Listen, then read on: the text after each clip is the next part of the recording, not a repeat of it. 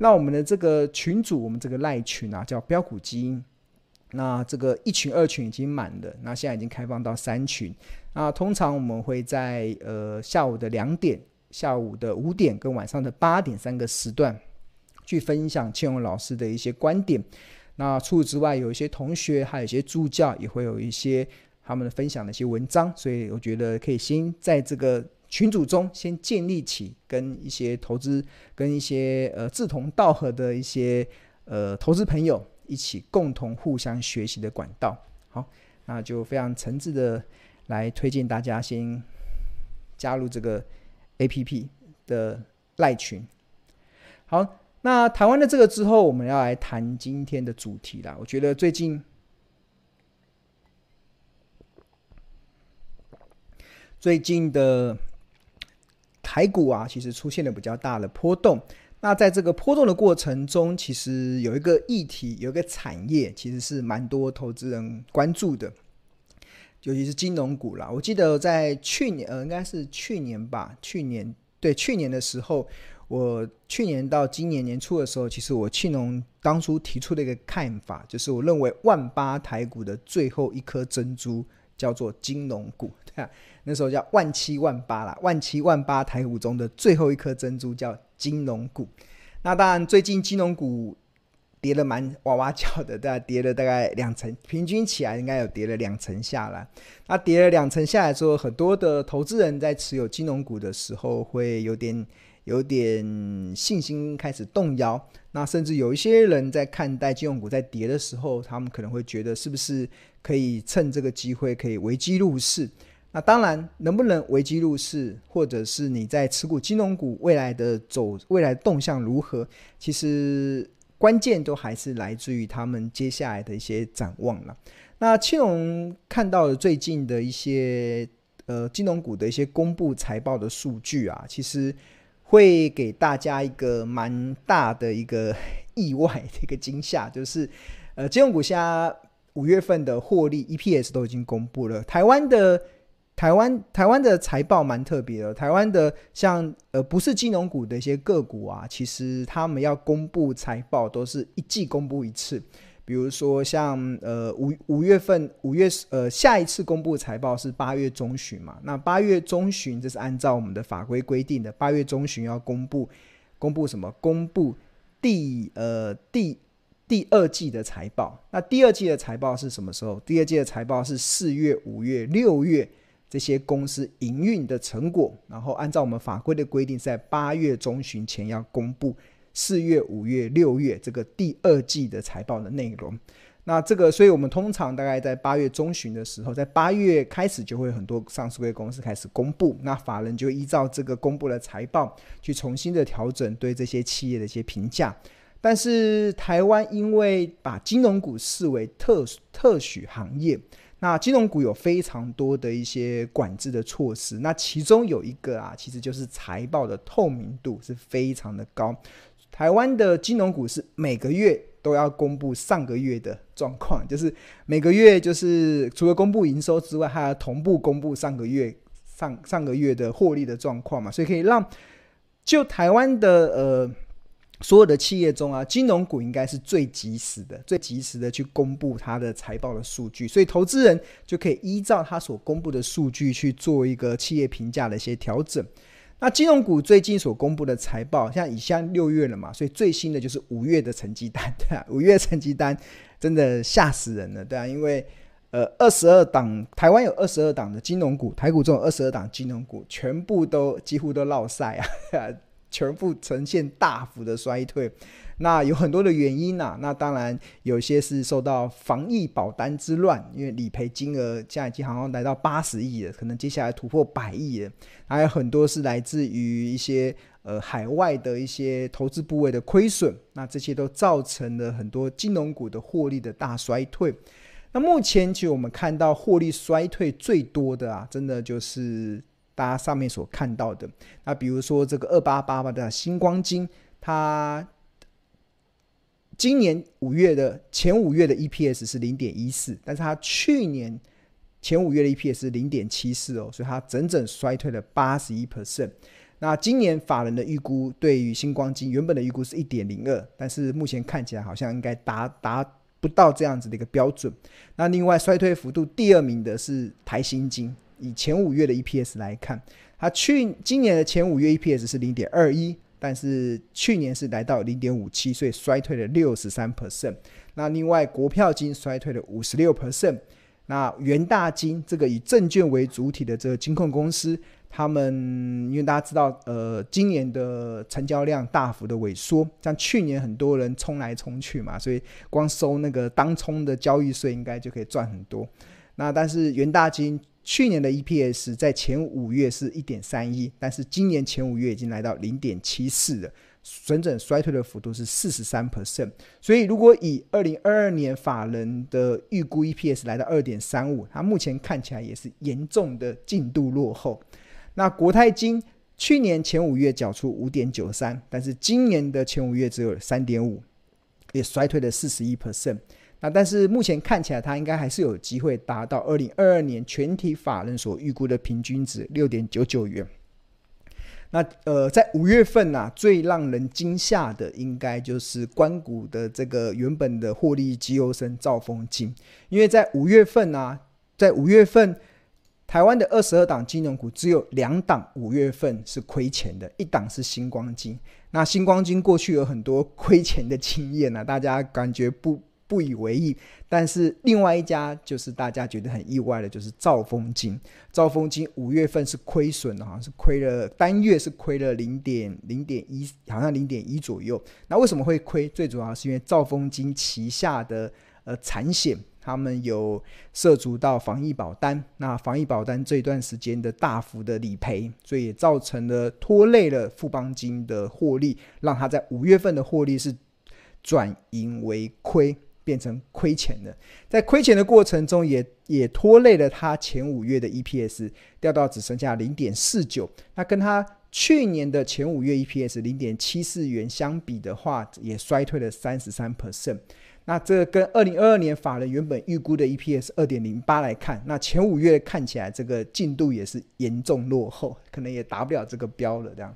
好，那除了兆丰金之外，我们继续往下看。还有玉山金，这个也蛮让人家意外的，是因为玉山金没有没有没有没有防疫保单，也没有海外的巨额的寿险部位，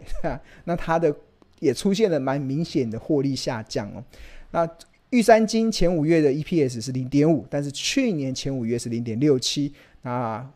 较去年同期相比是衰退了二十五趴。那原本今年。法人预估是可以来到一点六六，那目前看起来进度也是有点落后了，现在只到三分之一，那已经快过一半了，但是它获利只到法人预估的三分之一。那另外像开发金前五月是零点六九，那去年是零点九二，所以衰退了二十五 percent。那今年法人预估的开发金是一点五五，那这个进度应该要再要加把劲的。那至于像富邦金，今年前五月是五点五三。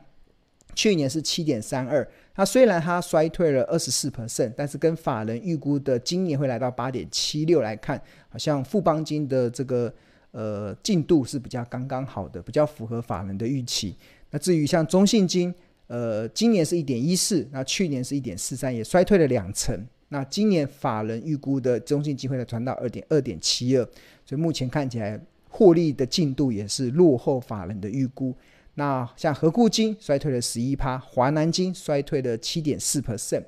那大部分其实都是衰退的。其实台湾的这些金融股，唯一获利在前五月成长的，其实只有这三家企业，一个是台企银，一个是彰银，一个是高雄银。那台企银今年前五月的 EPS 是零点四二，那跟去年同期的零点二六相比，其实成长了六十一 percent。那法人预估今年的 EPS 是零点二八零点八二元，所以目前看起来台企银的获利跟法人预估其实大概是差不多的进度。那彰银今年前五月是零点四一，去年前五月是零点三二，那成长了二十八 percent。那法人预估今年的彰银应该赚零点九二，所以也是呈现应该进度应该是差不多。那高雄银是成长二点六，那。除了这三家是成长之外，其他的全部都是衰退。那永丰金衰退六点六趴就可以排到第四名，第一金衰退七点四趴就可以成为金融股的前五月 EPS 获利的前段班，对啊，真的就是显示出现在的金融股真的是面临到一个比较大的一个一个获利大幅下修的一个状况了。好。那在这样子获利大幅下修的一个过程啊，其实呃要该怎么去看待啊？那首先先跟大家讲啊，就是我要先跟大家讲几个前提，几个你对金融股的认识。第一个认识其实就是台湾的金融股都是珍珠。我要跟大家讲第一个结论就是台湾的金融股其实都是珍珠。那那至于这颗珍珠你要花多少钱买？将会决定你投资绩效的高低。如果你一颗珍珠花太贵的价格买，那呃，你应该就会承受比较大的压力。那如果珍珠买在便宜的价格，那基本上你都会有一个不错的绩效表现。那当然，珍珠这件珍台湾的。呃，为什么会称为台股中的金融股都是珍珠？其实关键其实就在于，呃，台湾的金融股其实它是一个特许行业，所以基本上它也有政府的保护，所以它很多时候不太容易出现像科技类股或者其他产业这种波动性这么大，甚至可能会面临下市倒闭的风险。那台湾的金融股是有特许行业，再加上过去这十几二十年来，台湾的金融股不断在强化自己的体质，不管是银行以银行为主的话，像他们都不断的强化预放比，就是预放比都压了非常低，像全球银行的预放比，国际的标准大概三趴以下就是不错了，但是台湾的银行平均来讲都可以压到零点五、零点六以下。对，这个就是台湾过去这十几年来，很多金融股他们不断的在强化自己的这个征信，不断在强化自己的资产品质的时候，一个非常好的状况。所以我的第一个结论就是，台湾的金融股都是珍珠，对啊，都是珍珠。但是珍珠为什么最近这些大珠小珠，大珠小珠，对啊，因为有大的嘛，像。国泰金、富邦金啊，兆丰金就是大珍珠嘛，那有小珍珠啊，小珍珠那些小的银行嘛，对啊，像什么台企银啊，什么玉山金那种小的珍珠，为什么会出现大珠小珠最后都落玉盘都落下来的？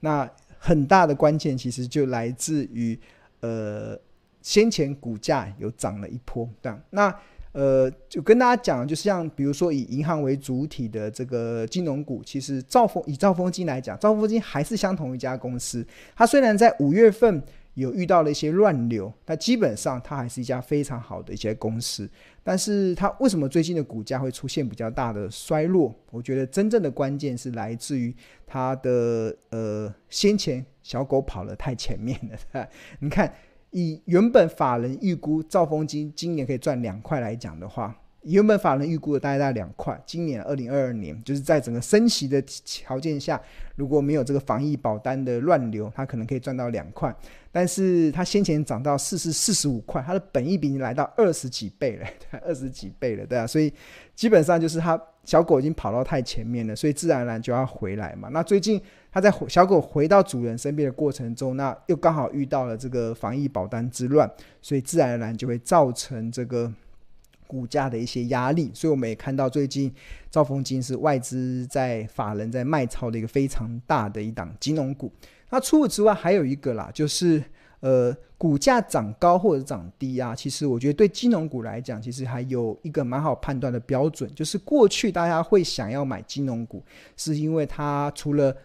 都是珍珠，它因为它不会倒嘛，因为政府会保护。第二个还有一个很大的原因就是它有高值利率，有高值利率的保护。就是过去买金融股基本上值率都是五趴起跳，都是五趴起跳。所以五趴起跳，大家觉得你与其去把钱放在兆丰银行，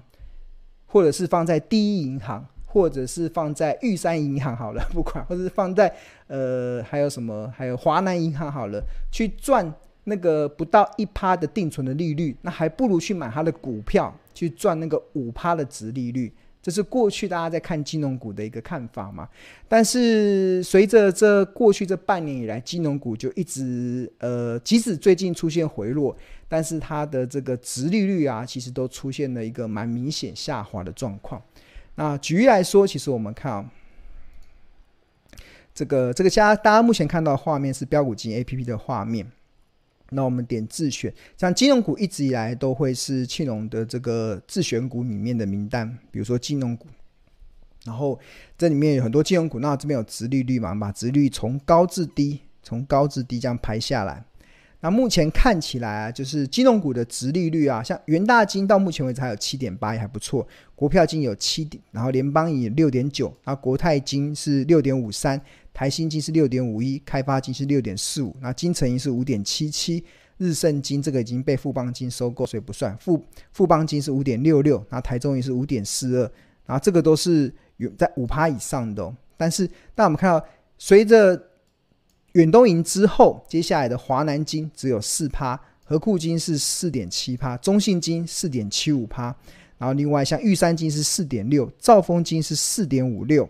那另外，第一金是四点五五，星光金四点三六，那高雄银是四点一五，那台庆银是三点八四，上海商银是三点四四，彰银是三点四。所以其实，呃，当殖利率如果已经掉到五趴以下啊，通常其实呃有两个解，一个就是要么就是它的股价涨态，因为殖利率怎么算？殖利率计算的方式其实就是呃现金股利去除以它的股价。那这个殖利率会变小，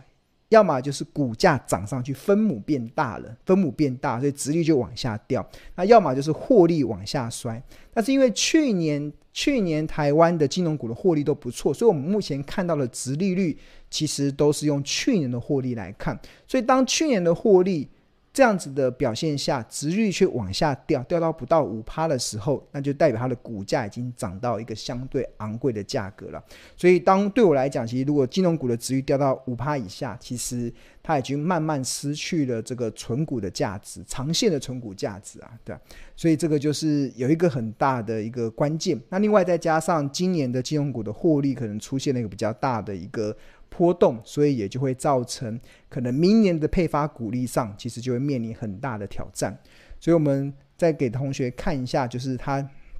今年的这些获利的状况。目前看起来，这个星光金衰退了八十一，台新金衰退了六成，然后国票国票金衰退了五十六，元大金衰退了四十三。国泰金衰退了四十一趴，兆丰金衰退了三十三趴，这都是以前五月来看哦，所以大部分的公司都在衰退的过程中，可能明年的股利就不会配发太好。在这样的情况之下，那当然这个殖利率能不能恢复到五 percent，那就必须得仰赖另外一个条件，就是股价要跌到够便宜，那才会是真的会变成一个好的一个投资的一个选择。那谈到了股价要跌到够便宜啊，其实呃，我觉得标股金 APP 里面有提供了一个蛮不错的一个滚动式净值比，可以去给大家在对于金融股的一些判断一个非常好的依据。那这怎么看呢？就进入到比如说我们以这个元大金进去来看，那你就点选到这个河流图。然后金融股通常我是会看这个净值比的部分，这边有本益比嘛，跟净值比。那这个是所谓的滚动式的，是用过去两百四十天的平均的净值比，然后往上往下，然后去呈现出它的便宜、合理、昂贵的区间。那红色的这个代表是它的股价走势，那紫色代表昂贵，粉红色代表合理，浅蓝色代表便宜，深蓝色代表特价。那先前你刚刚看到。这个元大金在二零二一年的七月的时候，大家我们看它已经涨到了这个紫色的区间，紫色的区间就代表是昂贵了，已经来到昂贵了。那涨到昂贵，其实你在买它，其实你就呃同样是一颗珍珠，但是你用比较高的价格去买它，那就那就你可能就会。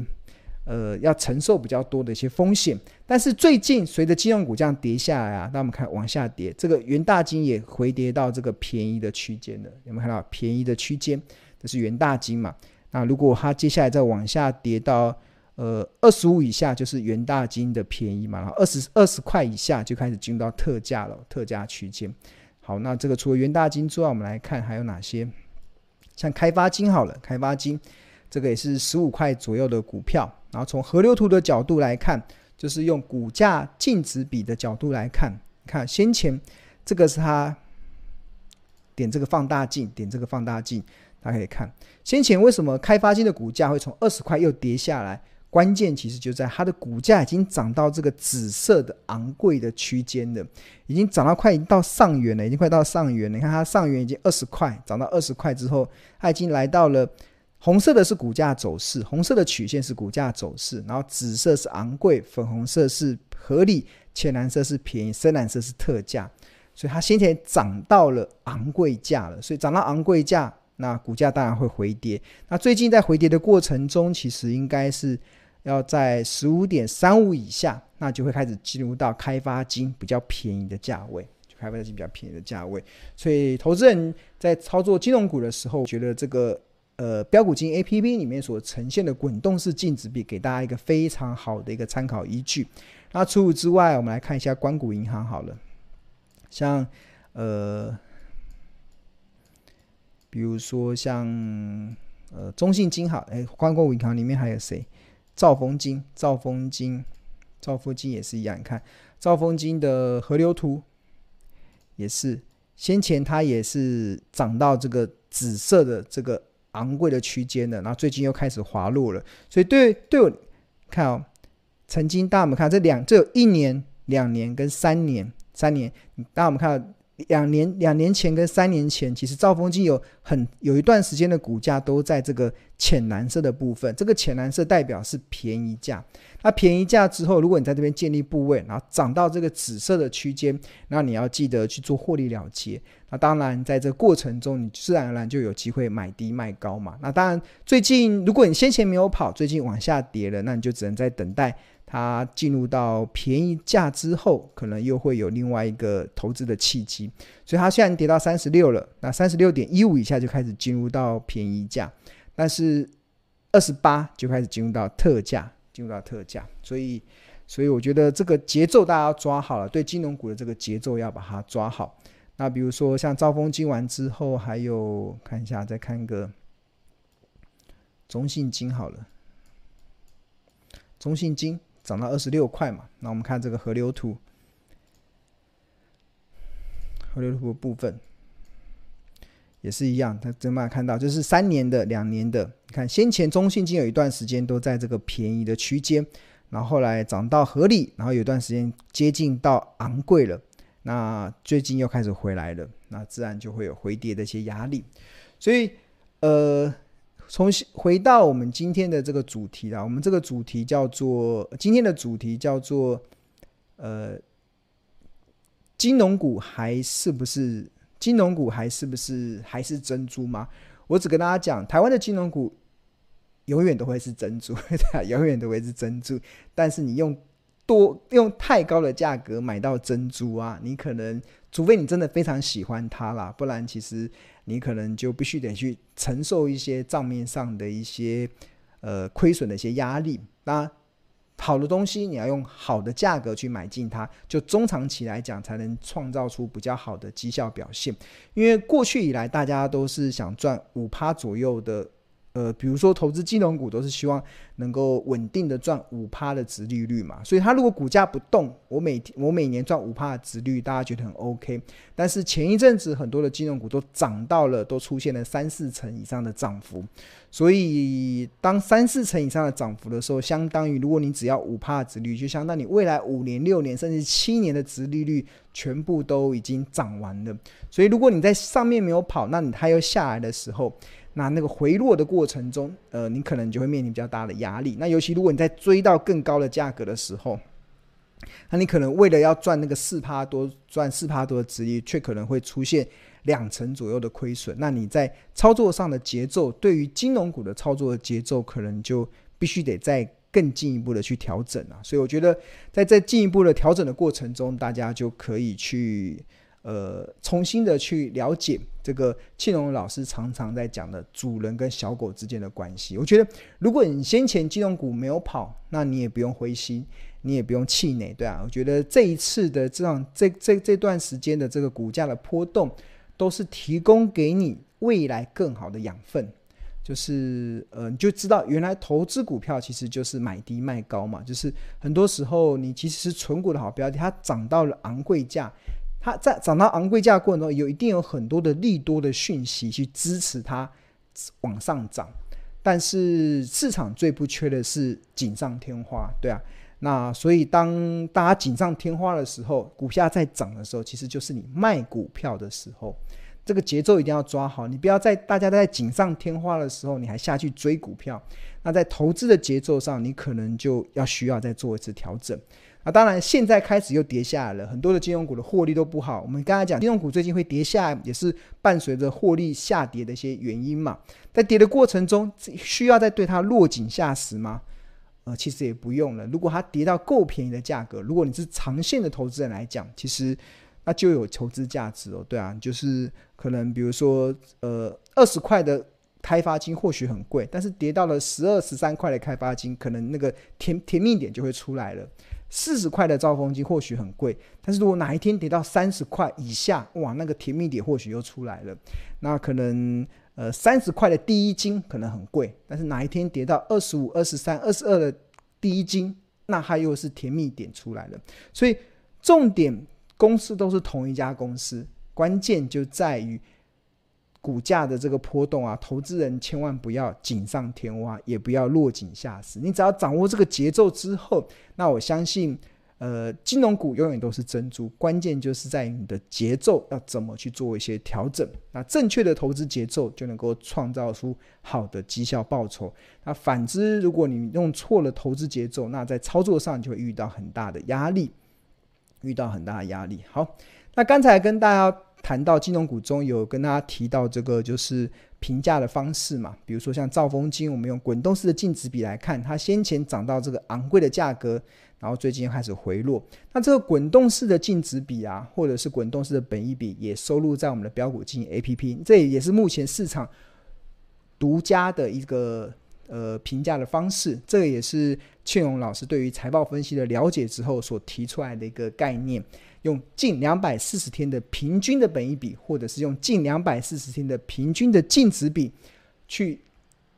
合理推论出这家公司的一个企业价值。那目前为止，其实都有蛮高度的一些参考意义。好，那如果你对我们的标股基金 APP 有兴趣的话，庆荣呃跟大家推荐的是这个年费的方案，你可以。用一二八零元可以加入这年费的方案，不不仅可以免费的参加二十五堂的财报魔法的课程，那可以课程可以学好学满不加价之外，还有赖专属的赖群重重